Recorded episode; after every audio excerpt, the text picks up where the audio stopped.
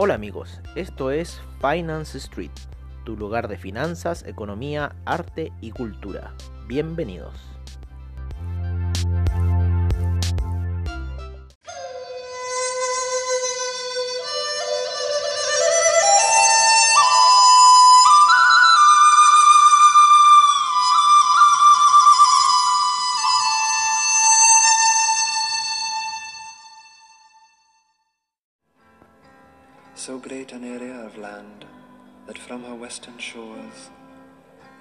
Beautiful sailors journeyed to the south and the North Americas with ease in their ships with painted sails. To the east, Africa was her neighbor.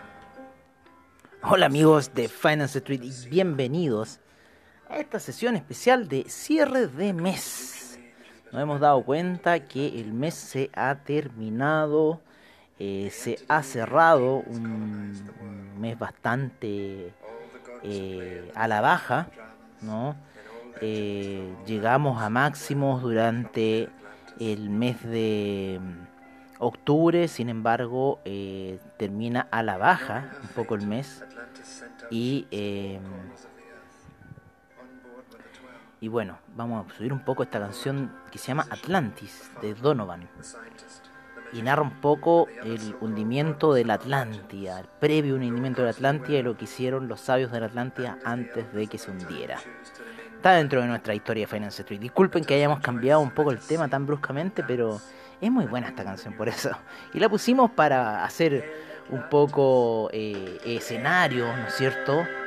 Eh, para eh, lo que vamos a hablar hoy día, que es súper importante, que el cierre de mes y un poco cómo vamos a ver la proyección para el próximo mes, las cosas que se vienen, se vienen las elecciones el próximo martes en Estados Unidos, va a haber mucho movimiento de los mercados, eh, así que bueno, vamos a estar muy atentos a esas situaciones, vamos a estar en, en una oficina con otros traders ahí viendo la situación y con eso dándole los mejores consejos a nuestros clientes que operan en Finance Street que operan con nosotros, están viendo el mercado al igual que nosotros. Eh, quedamos,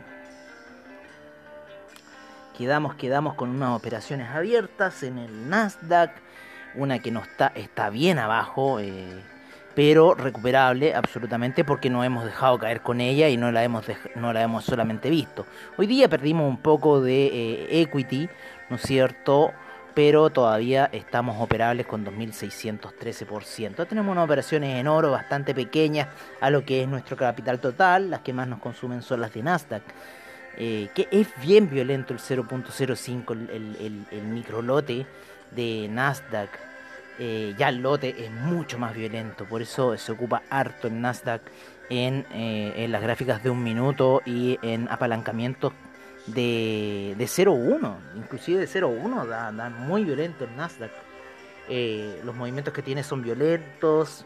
Eh, a ver, ¿cómo estuvo el Russell 2000? estoy, estoy viendo ciertas cosas. El Russell 2000 ayer estuvo muy entretenido. El Russell 2000 estuvo muy entretenido al cierre. ¿No? Está entretenido operar el Russell 2000 al cierre, por lo menos lo que estoy viendo. A ver, a las 18 son las 3 de la tarde a las 3 de la tarde se vuelve entretenido, por lo que estoy viendo, el Russell 2000. Así que tengámosle un ojo al Russell 2000. En la mañana fue más entretenido el Nasdaq, aunque veo muy, muy errático en ciertas operaciones al principio, ¿vale? Después se pilló una alza ahí. No, estuvo súper, súper errático. Siempre a la baja la mañana partió violenta, pero se entendía igual la gráfica.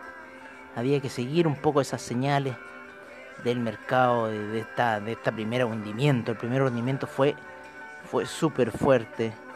Más o menos a los 5, ya a los 5 minutos que se estabiliza el mercado, al minuto 40 ya empieza a tomar forma y empieza ya la caída ya violenta eh, del día de hoy en el Nasdaq aproximadamente unos 200 puntos cayó hoy día el Nasdaq, así que eso son unos mil dólares, dos mil dólares.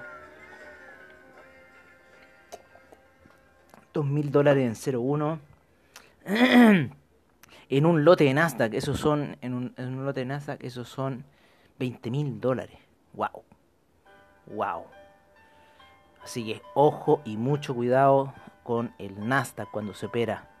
¿Vale? Nos da estas ganancias que son gigantescas, pero también tiene esta peligrosidad. Lo mismo que el Russell 2000, estuvo muy ordenada esa término de mercado, ¿no es cierto? A las 8, a las 8, eso son las 20. 20 menos 3 son 17, ya, a las 5 de la tarde. Pleno cierre de mercado, los últimos 5 minutos finales del mercado y por ahí los últimos 20 minutos fueron los más interesantes, ese último descenso, para luego ahí dar esa vela de giro y salir potente hacia arriba, subiendo el Russell 2000 potente, muchos puntos a ganar, 20 puntos ahí, pero muy potentes del Russell, ojo, son súper potentes porque el Russell funciona con los puntos y con unos decimales, son esos decimales los que van moviéndose. Entonces hay que tener cuidado. ¿Vale? Pero así un poco el mundo de los índices, el mundo de las cosas y lo que vamos a hablar hoy día que tiene que ver con el cierre del mes. En lo que estamos viendo en Nasdaq principalmente, vamos aquí a ver un poco el Nasdaq, vamos a ver acá el SIP, ¿no es cierto? En las, en las gráficas mensuales. Y yo creo en el consenso de que por lo menos los índices norteamericanos, ¿vale? En lo que es el cierre del mes, en los tres y los cuatro índices norteamericanos principales, el Russell 2000, el Dow Jones, el S&P, el Nasdaq, el único que se está salvando es el Russell 2000 en velas mensuales. ¿Vale? Porque estamos cerrando el mes. Sin embargo, la presión, por lo menos los otros dos índices son bajistas, de una vela de color bajista de cierre de mes, y yo creo que esto podría tener todavía potenciales caídas, ¿vale? Eh, podría quizás, en caso muy extremo, llegar a la resistencia de eh, febrero, y eso estamos hablando a niveles de 9600, en el caso más extremo, ¿vale? De caída que igualaría a la caída anterior, ¿no es cierto? Ya en forma, tomándolo como una réplica, ¿vale? Entonces está interesante un poco lo que está ocurriendo en el Nasdaq de esta caída que se está dando. Nosotros por ahora, mira, no vamos a cerrar esta orden sell, vamos a jugar con ella hasta que nos dé una salida porque el, la operación buy nos quedó arriba de la vela de la vela mensual de cierre. No, perdón, de la vela semanal. La vela semanal ya venía retrocediendo. Pero la vela mensual, estamos ahí. Está como un martillo bajista inclusive. Entonces eso a mí me está dando a entender, por lo menos en el Dow Jones y el S&P, de que esto tiene potencial caída. Esto puede seguir cayendo, ¿vale? Y creo, por lo menos en lo que estoy viendo aquí en el en el, el SIP, podría ir a buscar la media de 50 periodos como, como apoyo, ¿vale? En, gráfica mensual. Vamos a borrar este indicador. Vamos a borrar este indicador. Oh, no. Ah, sí, sí, está bien. En el, en el Dow Jones también podría ir a buscar esa media, ¿no es cierto? De 50 periodos que soportó la caída anterior. ¿Vale? Mm el Russell 2000. El Russell 2000 está más complicada la situación. El Russell 2000 está en una, situación que puede perforar bastante fuerte. Y yo creo que podría llegar a resistencia, soportes ahí de los 1267. si es que el Russell 2000 sufre un colapso, ¿vale? Hablemos de esa situación de colapso. Tiene una marcada una marcada tendencia bajista el Russell 2000. El Russell 2000 tuvo tuvo eh, tuvo cúspides más altas antes que los otros índices. Interesante esta situación. El Russell 2000, claro, en febrero originó una caída estrepitosa, estrepitosa el Russell 2000. Y después una salida muy linda también, a ir a buscar acá, pero llega como una línea de tendencia de bajista. Se da un poco por eh, en, el, en el año 2018, ¿vale? Ahí llegó a unos máximos el Russell 2000, de 1751 que todavía no ha llegado. Ha llegado a 715, ha llegado a 1653, ¿vale? Estamos viendo quizás un retroceso en el Russell 2000. Pero tengo unas velas similares que me podrían seguir tirando hacia arriba. Quizás, quizás podrían irse a refugiar algunos bandidos aquí al Russell 2000 mientras queda un, un cagazo en el Nasdaq o, en el Dow Jones. No sé qué les parece esa, esa idea. Aunque el, el bajón de este año del Russell 2000 fue pero estrepitoso. Yo diría que fue mucho más fuerte que el del Dow Jones, mucho más fuerte, mucho más fuerte que el del S&P y para qué decir del Nasdaq, mucho más fuerte. Fue el del Russell 2000, ese fue un gran bajón, ojo. Está interesante el Russell 2000, voy a empezar a seguirlo. Me gustó. Vamos a depurarnos de Nasdaq. vamos a depurarnos de tanto Nasdaq y nos vamos a volcar acá al Russell 2000. Están muy entretenidas las velas en, eh, en los gráficos de 15 minutos, tan, tan, tan violenta. ¿Mm? Ahí el inicio norteamericano es violento. Hay que analizar el Russell 2000. A ver, vamos a verlo en 5 minutos. Yo lo, lo, que veo principalmente es la estructura que, que forman las gráficas, ¿no? Un poco eso es lo que me guía y ver eh, en cuánto oscila la vela, ¿no? Para ir tomando determinaciones de compra-venta. Un minuto se ve muy interesante el Russell 2000, pero, pero hacia el cierre de mercado, ojo, hacia el cierre de mercado, el Russell 2000 se pone muy interesante porque el inicio de mercado no se entendía nada, loco. Nada, no sabía qué, qué, hacer, si, si ir hacia abajo, si ir hacia arriba. En la mañana no se entendía nada, pero en la tarde se puso de colores muy interesantes el Russell 2000 con una potencia muy interesante. Así que hay que seguirlo, hay que, hay que ver otras cosas más. Eh, bueno, eso es un poco de los índices norteamericanos. ¿Vale? Esa es la situación que estoy viendo con los índices norteamericanos. Estoy viendo que estos eh, tienen bastante eh, potencial para bajar todavía en lo que se viene con las elecciones en Estados Unidos, eh, y las distintas cosas que van a generarse en la próxima semana. De hecho, ya eh, AvaTrade advirtió de los niveles de apalancamiento que van a existir para esos días porque pueden ocurrir situaciones muy violentas, así que hay que estar ojo. Quizás hasta los mismos reguladores van a decir, oye, paren con las operaciones, en cierta forma, como ocurrió, como ocurrió este año, ¿no? No se había visto eso. ¿Pero por qué? Porque, claro, la gente no tenía acceso al botón sell, como todos decían. Y cuando la gente ya tiene acceso al botón cel, bueno, se volvió un cel que todos estaban viendo. Y, y hoy día, hoy día, ¿no? Que la gente se ha metido en estos mercados, ¿vale? La gente se ha metido en estos mercados, están todos metidos ya. Están todos en la digitalización del mercado, lo quieran o no. ¿Mm? Buscan una alternativa a una situación que se ha generado del desempleo global unos han creado sus propias eh, situaciones de, de, empresa, pero otros han buscado a, oye loco, pero ¿cómo estos weones hacen dinero? ¿Mm? Bueno, así un poco como se hace dinero en estas cosas. Y los brokers también han crecido, o sea, todos crecemos en este mercado digital, todos crecemos, tú, yo, eh, yo también he crecido, ¿para qué les digo? Yo este año empezamos ya con hacer IV de AvaTrade y, bueno, o sea, es encuentro que es un resultado que agradezco después de años de estar metido acá en el mercado y hablar estas palabras, que las hablo ahora con ustedes, que hago un podcast, ¿no? Y, y, les puedo contar y expresar un poco lo, la experiencia que he tenido ya en todo este tiempo y por qué veo gráficas y por qué me entretengo viéndolas. Eh, y, y, eso es lo que hago en el día.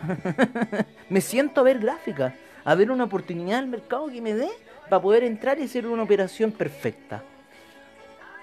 A las presiones del mercado, a la subida y bajada. Yo vivo otro mundo de con respecto al mundo ahí de cotidiano, porque la gente cotidiana vive otro mundo, la transacción directa. Yo vivo aquí una neta especulación. Pero una especulación lucrativa. Eh, eh, no, sí, es una cosa muy, muy loca.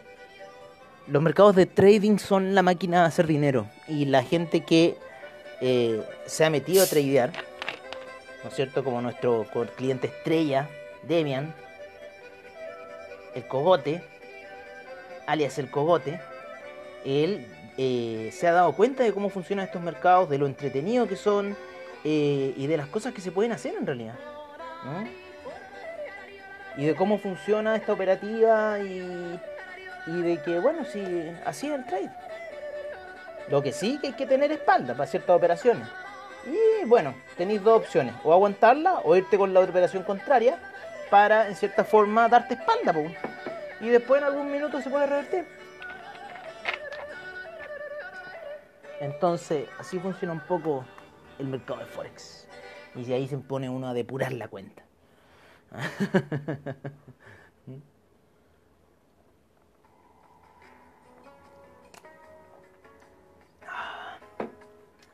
Así que sí, amigos míos. Así estamos nosotros depurando nuestra cuenta de trade. Se vienen nuevos clientes. Así que nuestro hedge fund va súper bien. Oye, eh, bueno, hablemos un poco del mercado. Tengo que hacer subir ese equity.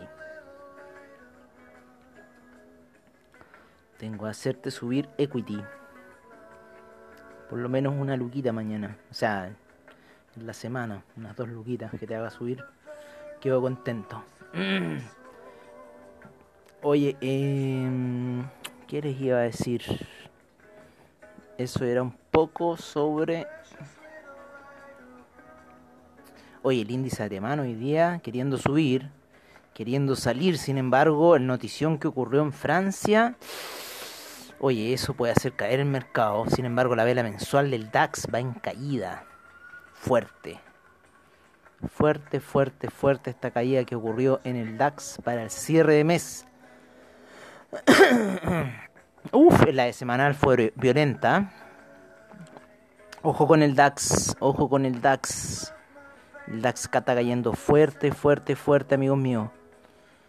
Ojo con los mercados europeos. El índice español. Puf. Bueno, hoy día revirtió, hoy día revirtió. Pero veamos a ver la semanal. Ay, papá la vela semanal del índice español y está haciendo un hombro cabeza hombro, sin semanal. Uf, qué terrible.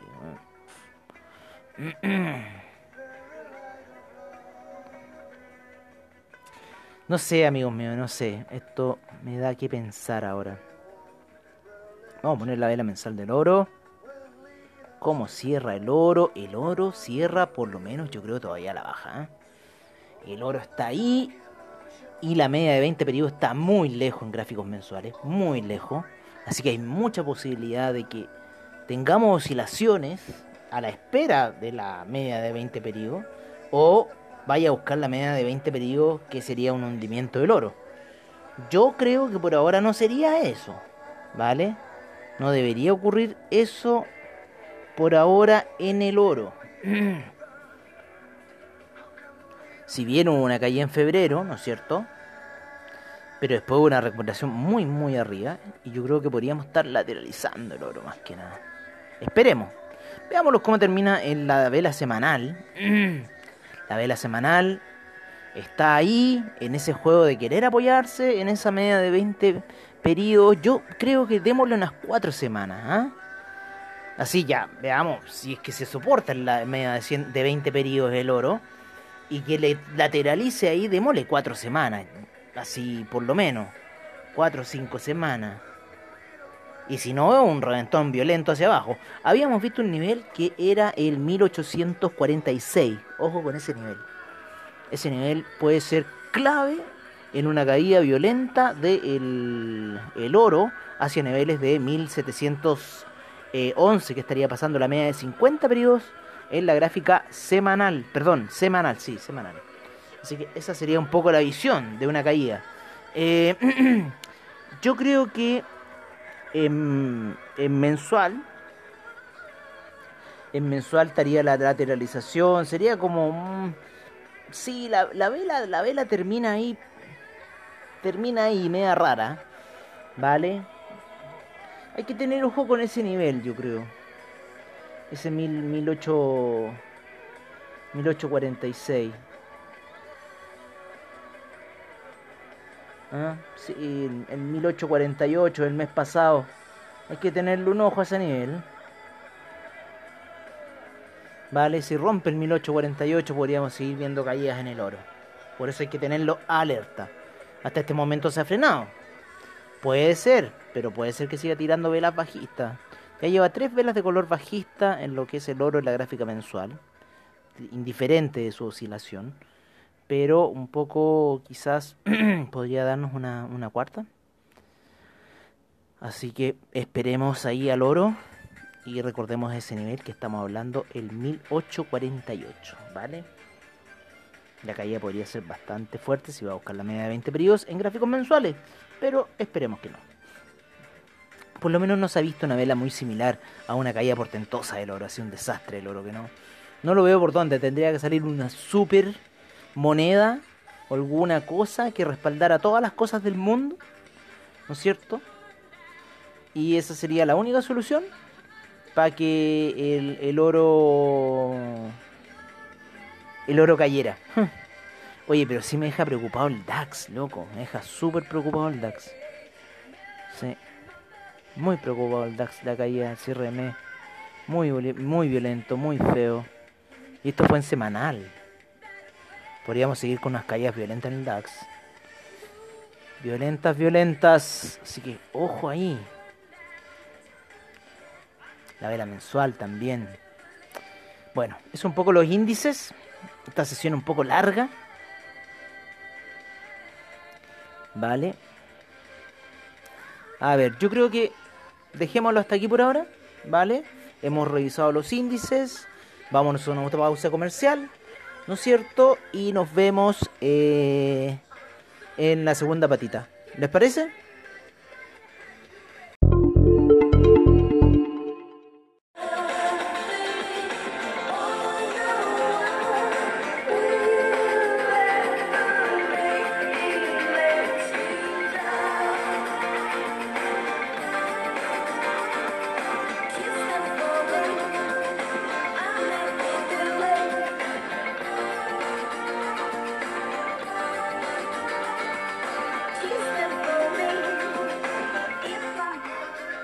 Hola amigos de Finance Street y gracias por esa pausa que nos han dado eh, ustedes, ¿no? Eh, estamos con esta canción, Kiss For Me. Estamos viendo las letras, pero no la está dando así como en karaoke. pero no importa, una buena canción. Yo creo que vamos a quitarla y para la próxima canción las vamos a pillar y que no las vea así como las queremos que nos veis. no, no pasa nada. No, no pasa nada. Bueno, oye, eh, muchas gracias por esta pausa, ¿no? Que nos han dado ustedes.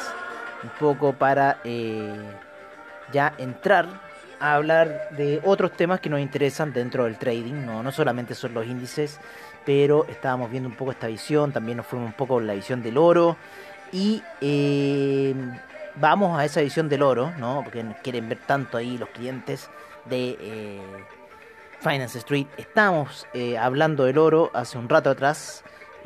Primero vimos como gráficamente lo que estaba pasando un poco con el oro, lo que estaba sucediendo. Ahora estamos viendo la plata, que también está en una situación muy parecida en el cierre de mes, con mucha potencia de lo que podría caer el platino. Ya está cayendo en la gráfica mensual. Eh, aquí hay un piso bastante importante para el platino y que me está gustando ver un poco este piso del platino. A ver, voy a ampliar la imagen del platino. Y hay un piso muy interesante. Ampliemos la gráfica en los niveles de los 783 y lo voy a dejar marcado mejor aún. Este nivel de piso, los 780, es muy importante para el platino. ¿Vale? Aquí, si no lo aguanta, se mata. El platino también ha tenido una bonita salida este año, después de la caída que tuvo ahí a principio de año, ¿no es cierto? Con lo que pasó ahí, la incertidumbre coronavirus y también esa, esa recuperación que ha tenido ha sido fantástica en el platino. Fantástica. Eh, volvamos de nuevo a las cuatro pantallas. Salgamos un poco acá de estas operaciones, de estas cosas. Entonces estamos viendo un poco esta situación de platino en las gráficas mensuales que nos está dando a entender que podría seguir teniendo una caída más. Pero hay que estar atento al nivel de 780. Una zona aquí de vendedores que yo pondría 780, 760 para el platino de compradores. Primero ataquemos los compradores, 760 máximo, pum para abajo. Y si no, podemos poner las dos órdenes, 780 para arriba. Ya no funciona esa orden, ¿vale? Así que un poco veamos eh, esta situación. O sea, 780 para arriba ¿no es cierto? 760 stop loss. Si ponemos la venta apostando al desplome, 780 stop loss, ¿no? O sea, como que la pongamos ahí un poco más abajo, entre los 780 y 760, tendiendo hacia la baja, 780 se fue, 780 se parte la zona compradora, ¿vale? Así que así está un poco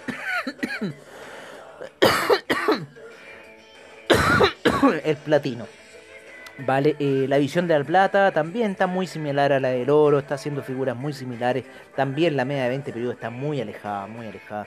Así que si, si retrocediera, sería bastante fuerte el retroceso de la plata, llevándolo quizás a las líneas de, de resistencia eh, que tuvo durante muchos meses que tuvo desde eh, enero, febrero, eh, diciembre, noviembre, octubre, septiembre, agosto, sí. Subió en agosto del año pasado y ahí se mantuvo mucho rato, mucho rato. Y después vino el desplome de, de cómo se llama, de, de marzo, la mejor oportunidad de compra de la, de la plata, y luego una salida pero ya gigantesca, pero nunca tan grotesca como la que ocurrió en el año allá por el 2008. Esa salida que tuvo La Plata que fue una cosa pero del terror. Que ahí me la da un poquito. Que estuvo a niveles de 15, se elevó La Plata hasta los casi los 48. Y después mucha gente quedó atrapada ahí en La Plata en 48. sí, sí, fue, fue, muy buena. Así que, bueno, todo ese tiempo que estamos aquí en el mercado, que me lo borran. Oye, el cobre, el cobre, ojo, porque llega a un punto de transición.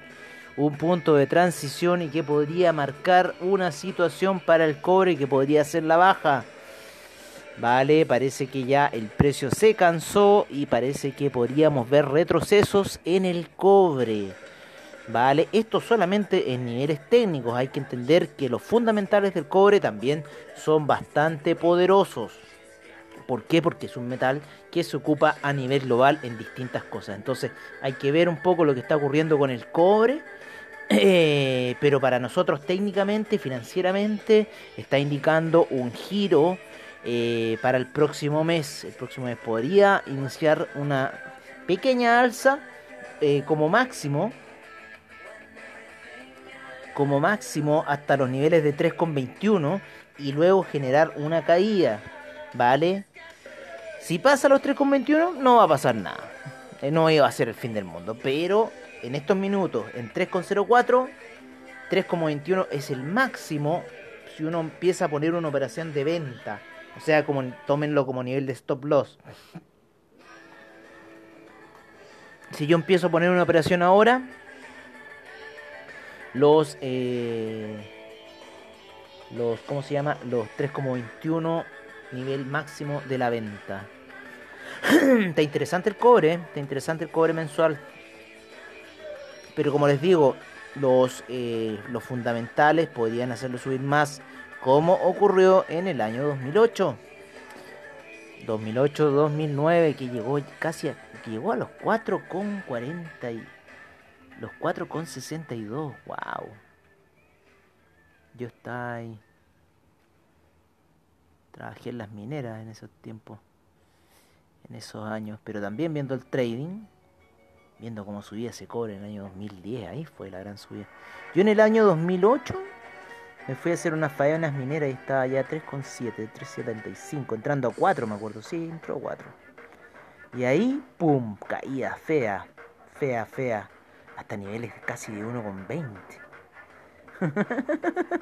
Oye, y ahí una compra, puta tío, a ver, le cuento esa compra del año 2009, enero del 2009. Ay, ahí subió casi hasta con 3 de nuevo. Cae un poquito y vuelve a subir hasta esa subida gloriosa, hasta los 4. Y después una caída muy lenta, muy lenta, muy pausada el cobre. Y ahora estamos viendo una situación rara, como un doble valle. Podría ser una situación de salida al cobre, pero yo creo que tiene que haber un pequeño retroceso. Puede ser una salida o un retroceso. Bueno, ahí vamos a ver, ahí la industria nos va a decir cómo está solicitando el mundo cobre y eso va a hacer mover en cierta forma la, la situación, no, no nuestra especulación financiera, no es como en el oro, no es como en otras cosas el cobre, el cobre no se mueve así. Así que bueno, esperemos que, que vaya a ocurrir en la industria y eso nos dará la pauta para lo que va a ocurrir con el mercado del cobre. Oye, me está entrando la alergia. Parece que me voy a tener que tomar la pastilla. No me la había tomado hace dos días. También quiero depurarme un poco. también es, bueno que la pastilla sea mágica, pero, pero que la magia no sea toda la pastilla. Oye, un consejo, no sé. Yo le estoy poniendo un poco de, jengibre al agua mineral. Un pedacito chiquitito, lo cortan para que salga todo ese eh, aroma, sabor. abren la botella sin que les explote y lo dejan caer y la cierran. Esperan un par de minutos y luego tienen un agua saborizada con sabor a jengibre. El otro día también lo probé con menta, quedó muy bueno. un consejo para hacerlo de manera más natural. bueno, ya habíamos terminado con los índices, estamos viendo los metales. Nos vamos a ir ahora con los eh, con el petróleo. Vámonos un poco con commodity. Vámonos eh, con los hidrocarburos antes de irnos con los amigos del oro. ¿Vale? En los hidrocarburos estamos con la situación del petróleo que eh, ya esta semana termina reventando esa vela semanal, puntando hacia la baja, la vela mensual girando hacia la baja. Así que podríamos seguir viendo otro mes de caída, un mes de caída que nos podría llevar a niveles de 15 lo más probable para el petróleo si no generamos consumo. Francia ya decretó cierres hasta el primero de diciembre. Así que la movilidad entre noviembre y diciembre en Francia va a ser muy restringida para reducir los casos de este tema del coronavirus. Así que veamos qué va a pasar. Veamos qué va a pasar. Esto, podría ser otro desplome, ¿eh? si no, está terrible la situación del petróleo terrible. Podría volver a esos mínimos de quizás 5 dólares, quién sabe, tío. No, está fea la situación del petróleo, no, no, no le veo por dónde. Hay unas, hay unas directrices, hay unas líneas que se marcan en el petróleo, no, lo estoy viendo en mensual. veo esta alza del, del año 2008, 2007, me acuerdo, 2008. Una polola ahí compró petróleo en 140, pobrecita ella y después todas esas caídas que ha tenido el petróleo, recuperadas, caídas, recuperadas. Este año también, el año 2010, 2012, me acuerdo también mucha volatilidad del petróleo y después la caída monumental que la marcó, la marcó, ese mes la marcó. A Oliver Vélez, jugada de Oliver Vélez ahí. Bueno, este mes también la está marcando, así ya, ya va cayendo. Bueno, el petróleo está yendo mal. La gasolina, ¿cómo cierra el mes? También la misma situación que el petróleo, la gasolina. El gas natural.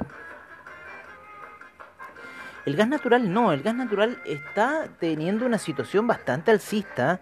Y ojo que en la media de 200 para el gas natural, que se dibuja muy poco, vale apenas una línea muy pequeñita, esa está mostrando los máximos de 4,6. también la situación en Azerbaiyán, eso está dando que hablar. Y por lo menos ya eh, la vela rompió eh, fuerte hacia arriba con respecto a la vela del mes pasado. Y podría seguir tirando unas velas verdes más. Hubieron situaciones como en el año 2007 en donde el petróleo llegó a niveles de 5,21. Se eh, perdón, el gas se estaba moviendo mucho más eh, fuerte en esos años. Y eh, el mínimo que tuvo fue 5,21 y llegó aproximadamente a unos niveles máximos de 13,30 en una subida que fue también bastante rara. Porque se generó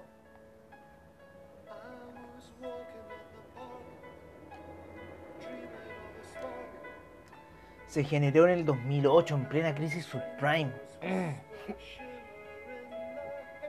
Subió mucho el precio del gas. Y después cuando ya la crisis subprime se empieza a alejar, empieza a caer el precio violentamente, violentamente, desplomándose. Yo creo que estas fueron las inyecciones eh, que hizo George Bush en esta época del gas. El gas es un instrumento muy geopolítico Así que tengan en cuenta estas cosas que les estoy diciendo a los que están operando el gas. Cogote. Tú sabes que hablo de ti, cogote.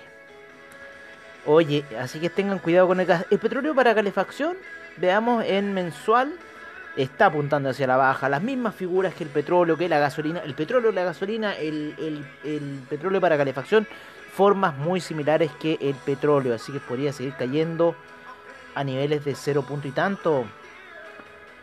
En febrero llegó a cero punto y tanto. Así que toda esta sección, el petróleo para la calefacción, la gasolina, el petróleo, el petróleo, todo esto está sufriendo una transformación gigantesca. Salvo el gas. Pero lo demás, ojo, Así que yo creo que podríamos seguir viendo quizás caídas en la gasolina, caídas en el petróleo para calefacción. Lo más probable. Así que ojo con esa situación. Oye, vámonos. Se me olvidaba este, ¿eh? muchachón.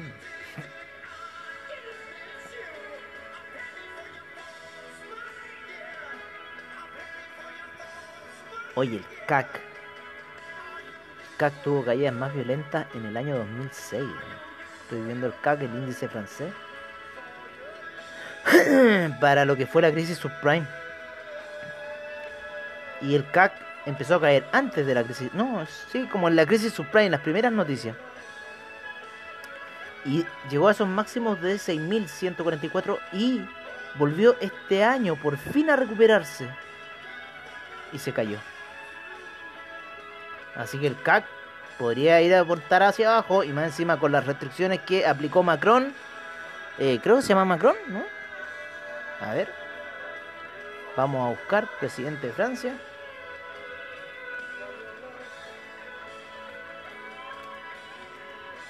Presidente de Francia.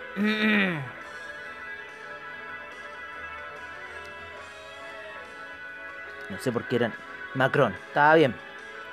Emmanuel Macron, que se casó con la profesora, la viejita rica.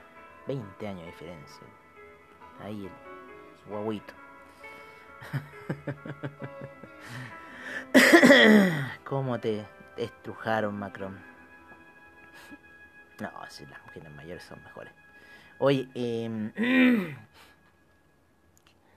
¿qué, qué, qué vamos a ver? Bueno, ya vimos los hidrocarburos. Eh, estábamos viendo aquí un poco el, el, CAC que se me había quedado retrasado en otra plataforma. Vamos a los amigos del, del oro para ir cerrando ya esta edición especial de cierre de fin de mes. Los amigos del oro, los secuaces del oro, que son el dólar index, como siempre saben, el franco suizo, vale, el euro.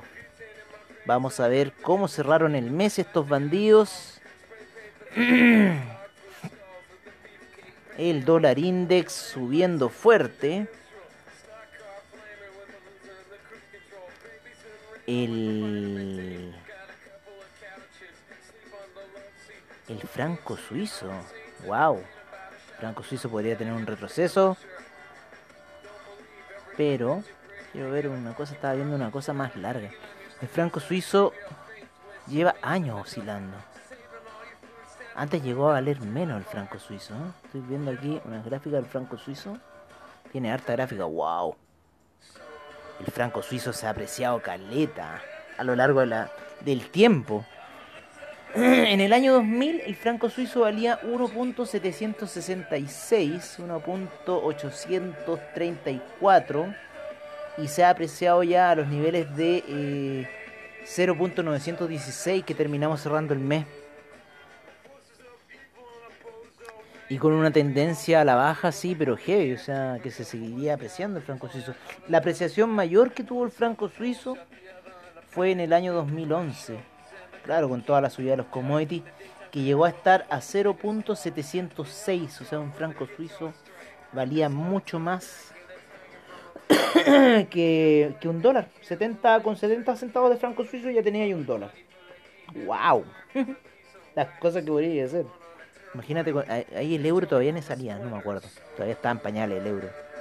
A ver el euro, veámoslo el euro en, en mensual. en el año 2011. Ah, el euro se inventó como en el año 98, parece. Por ahí. Sus máximos fueron en el 2006. Y luego ha estado con esa tendencia bajista, pero el euro está como con una tendencia a recuperarse, ¿eh? ojo. Lo cual podría hacer que el oro subiera. Y el franco suizo se seguiría cayendo. Lo mismo que el dólar index. El dólar index quiere seguir subiendo.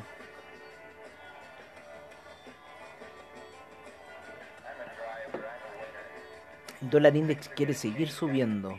Veamos estos secuaces, todos juntos reunidos en sus gráficas mensuales. Mm. Está interesante la edición que estoy viendo aquí con el oro. y los secuaces del oro. Vale. El dólar index. El franco suizo.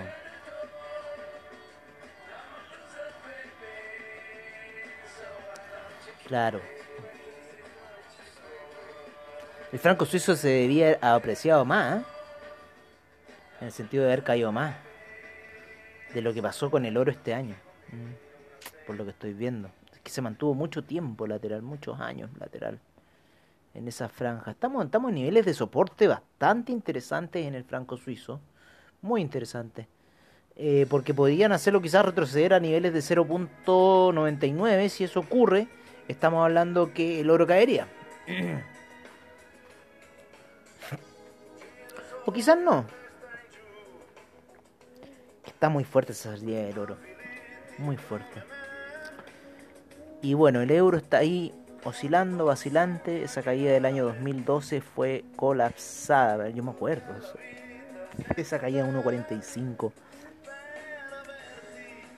O sea, todos, todos pensamos que iba a seguir cayendo más. Porque el euro era una tendencia a la baja, pero ya marcadísima. Y ahora está ahí repuntando hay medias móviles que está por sobre, la está por sobre la de 20 periodos, sin embargo está en lateralización. Podría ir a buscarla para hacer un soporte. La de 50 está pasando por abajo de la gráfica, soportando en cierta forma, por ir a buscar esa media. Y, apuntar a esa la de 200 periodos que está a niveles de 1.270 el euro. Sería otra alza más para el oro. Serían más caídas para el franco suizo. y serían también caídas para el dólar index. serían caídas para el dólar index. El dólar index tuvo unos niveles muy bajos, me acuerdo yo en el, año 2010. Me acuerdo perfectamente, son niveles 73, se movía ahí, uno veía el Bloomberg que no te cobraban. Ahora todo te lo cobran en Bloomberg, Qué terrible. Pero bueno. La gente dice, ay, que hay que pagarlo. yo no creo tanto esa. O sea, está bien que te cobren, pero que no abusen, pues weón. No, se pusieron cagados en Bloomberg. se pusieron miserables, tacaños. Antes era gratis todo eso. Pero bueno, se digitalizó. Oye, el dólar peso, el dólar peso yo creo que va al alza. No sé qué piensan ustedes. Porque bueno, ha estado subiendo el dólar index fuerte.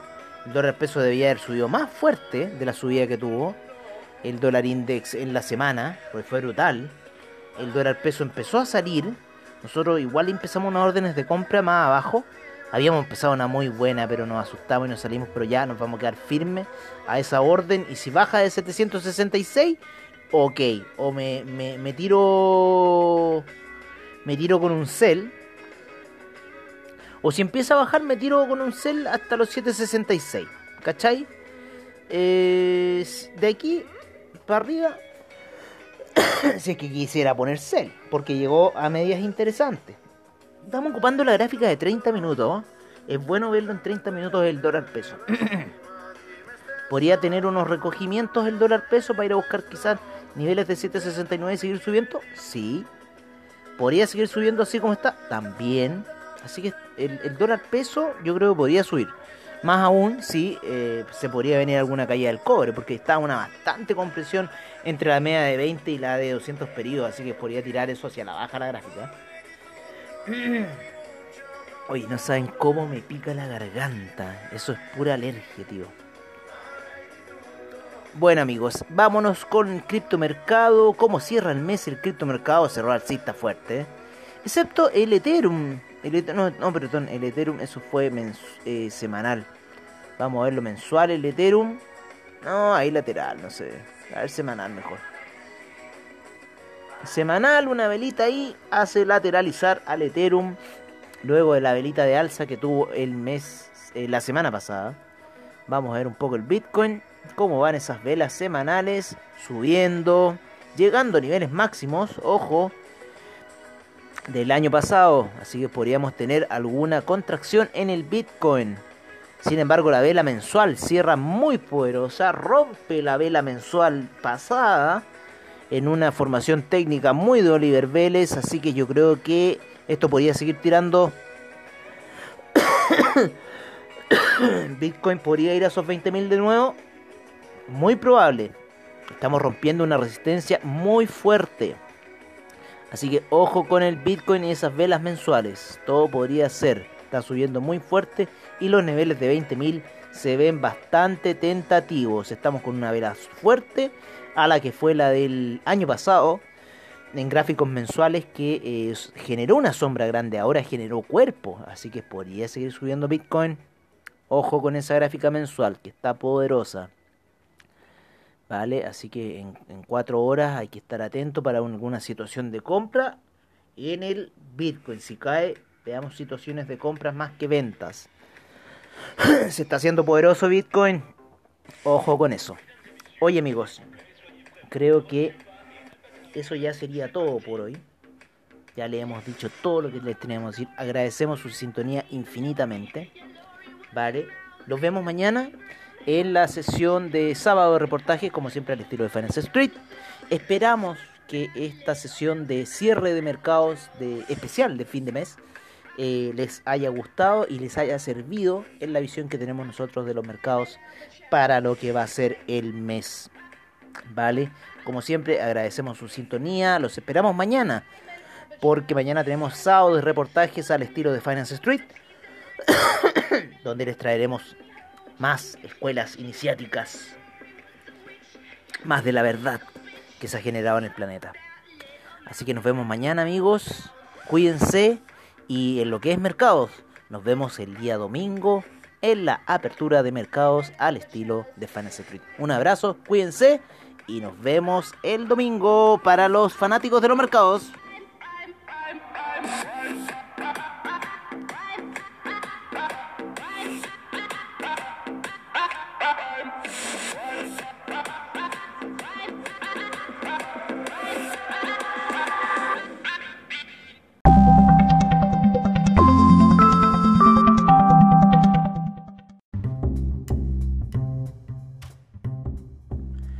Bueno amigos, y eso ha sido todo en nuestra edición especial de cierre de mercados del mes de octubre. Agradecemos a investing.com, Trading Economics, AvaTrade, CoinGecko por toda la información que nos brindan a diario. Muchas gracias por su sintonía y nos veremos mañana en la sesión de sábado de reportajes, como siempre, al estilo de Finance Street. Hasta pronto amigos.